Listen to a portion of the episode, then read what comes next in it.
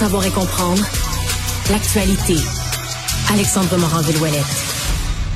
Bonjour Alexandre. Salut Mario. Je sais pas s'il fallait des jours et des jours de procès pour déterminer ça, mais en tout cas, le juge a tranché la question. Le tunnel n'est pas un endroit pour faire des manifestations. Exact. Et de ce fait, quatre membres du regroupement des... Après, après une semaine, euh, une semaine de procès puis euh, un mois d'analyse, le juge arrivait à la conclusion que le tunnel, c'est pas une bonne place pour faire des manifs. Non, et c'est quatre membres du groupe des Farfadas qui l'ont appris à leur dépens, qui se retrouvent coupables, reconnus coupables d'accusations de méfaits et de complot pour avoir bloqué le Louis-Polyte Lafontaine en mars 2021.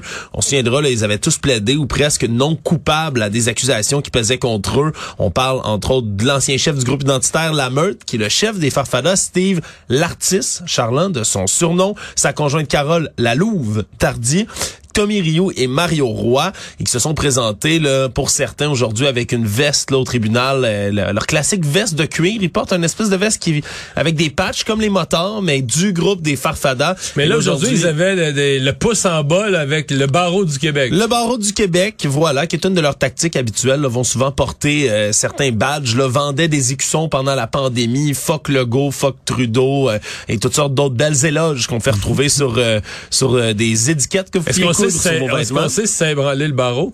Ça semble pas puisqu'ils sont reconnus coupables. Et là, on, avait dit dans la défense du côté de Mario Roy, l'un des co-accusés, qui est également un leader anti-masque sanitaire, lui disait non, non, c'était pas une manifestation contre les mesures sanitaires, c'était une opposition à la brutalité policière, Mario, bien que ça n'ait jamais été mentionné dans cette manifestation-là.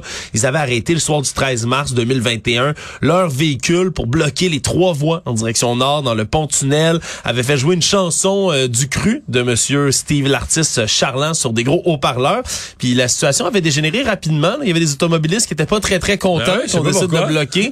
un homme qui était sorti avec un marteau pour fracasser les, euh, les lumières des véhicules qui avaient devant, euh, vu qu'il était frustré de se faire couper comme ça. Et bref, dès l'ouverture du procès, là, il y avait un des accusés, André Desfossés, qui lui se décrit comme un ex-farfada, qui avait plaidé coupable d'une accusation réduite de méfait. Et donc, il faudra voir là, quelle sera la sentence. C'est la prochaine étape là, dans cette histoire.